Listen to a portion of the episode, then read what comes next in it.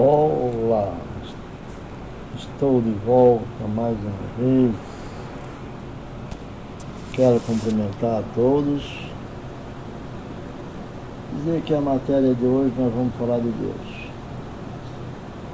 O tema é Para que estou aqui na Terra? Por que nós estamos na Terra?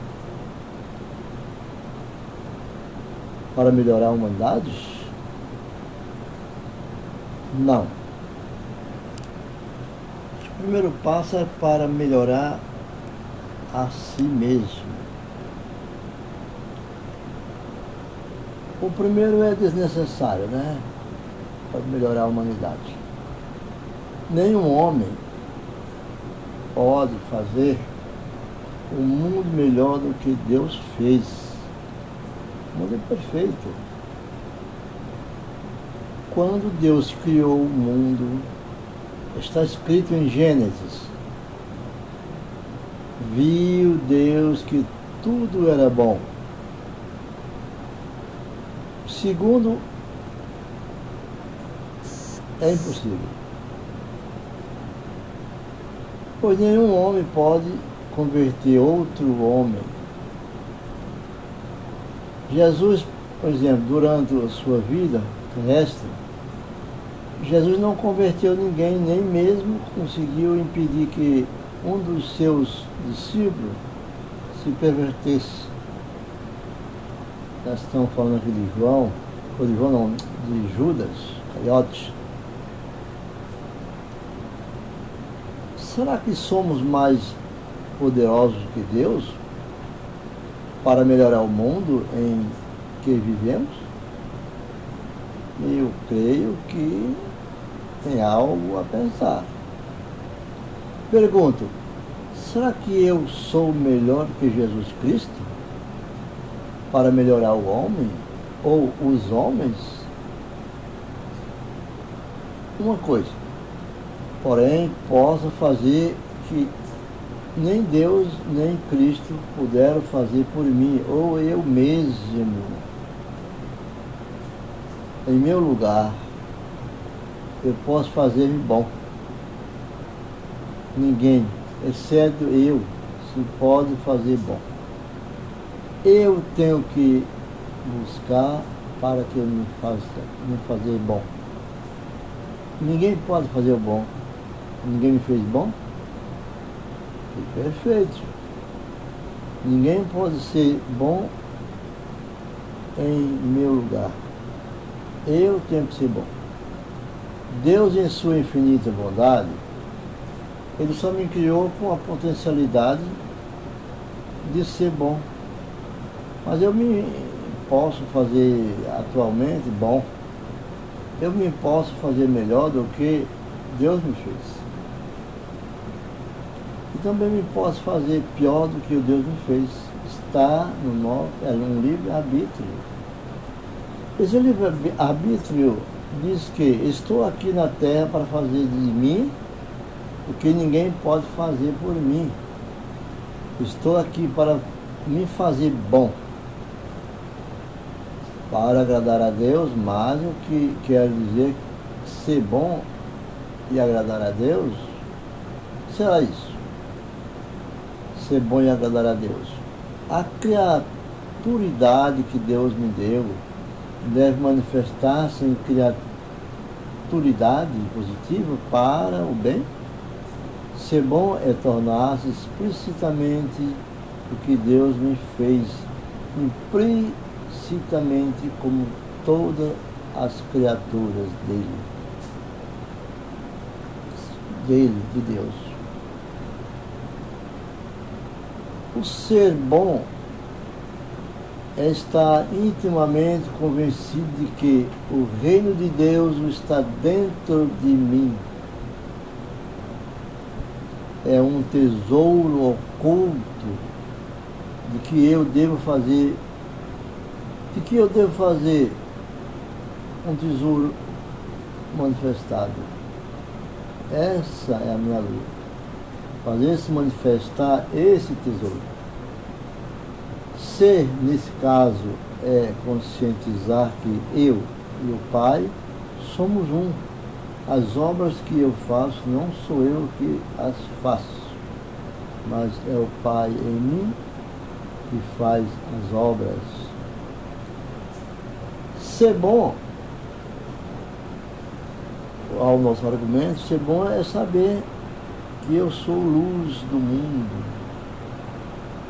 Lá em João 8,32, cap, João capítulo 8, verso 18. É, João, Jesus disse que eu sou a luz do mundo, quem me segue nunca andará em trevas, mas terá a vida da luz. Isto é feito de luz e bondade. Mas sim, devemos colocá-la no alto do candelabro. Eu quero ser bom. Eu preciso me conscientizar que minha alma é uma pérola preciosa que eu quero e devo trazê-la à tona do oceano da minha vida. E assim, nós temos que atravessar esse oceano, fazer essa ponte com o continente. Ser bom é amar o Senhor, meu Deus, de toda a minha alma, com toda a minha mente, com todo o meu coração e com todas as minhas forças. Ser bom, porque este é o primeiro e o maior de todos os mandamentos. Quero ser um ser bom. Mas é preciso fazer transbordar a experiência mística conforme o ensino do Mestre Jesus. Jesus, o místico da paternidade única do Pai, na vivência ética da fraternidade única do Pai, na vivência ética da fraternidade universal entre os homens. Isso é, isso é bom. Praticar e agir é fazer o externamente o meu ser bom, porque sou internamente. Porque eu sou internamente mas eu que sou bom no meu ser. Mesmo porque estou aqui na terra para conhecer a Deus do meu ser, do meu agir, Deus do meu amor, do meu respirar.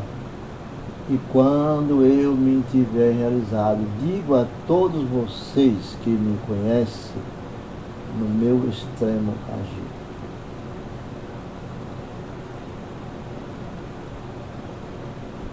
meu extremo agir. Sou no meu interno, ou no meu interior, no meu interno ser. Mas quando a minha ética for transbordantemente fiel da minha mística, então terei feito o mundo muito melhor do que Deus o fez, mas se eu não me fizer assim, como posso e devo fazer? A minha vida terrestre? Será uma falência. E sobre minha lousa sepulcral. Se deve agradar este tristíssimo epitáfio. Aqui jazem os restos mortais de um homem que viveu 30, 50, 80 anos sem saber o porquê. Muitos vivem sem saber o porquê vivem. Deus nos deu a graça e o poder de fazer essa mudança através do Filho por que, que nós não mudamos o nosso pensar, o nosso agir, o nosso ser? Deus é todo-poderoso, Deus é Pai, é piedoso, Deus é amor. Não queremos ser como está nesse epitáfio, que aqui viveu e morreu.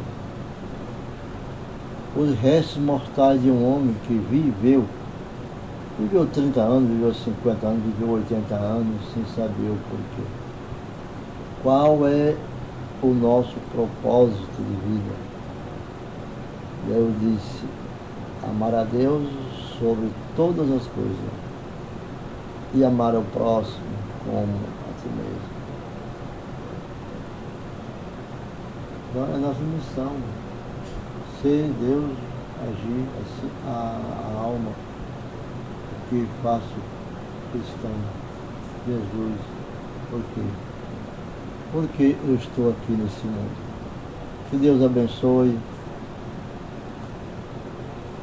E mais uma vez eu digo, eu e o Pai somos um. As obras que eu faço não sou eu que as faço, mas é o Pai em mim que faz as obras. Que Deus abençoe. Lembramos para que eu estou aqui na terra para que eu estou aqui nesse mundo? Porque nós sabemos que, de, que Jesus veio nesse mundo para fazer a sua missão de trazer a salvação para a humanidade. E nós, o que estamos fazendo? Chegar ao nosso últimos dias e não saber o porquê. Vivemos e vivemos por quê. Que Deus abençoe grandemente a vida de cada um. E volto a dizer novamente, acompanhe nossa através podcast. Que Deus abençoe. E não esqueça, você faz parte. O mundo existe em você. Fique com Deus e até a próxima.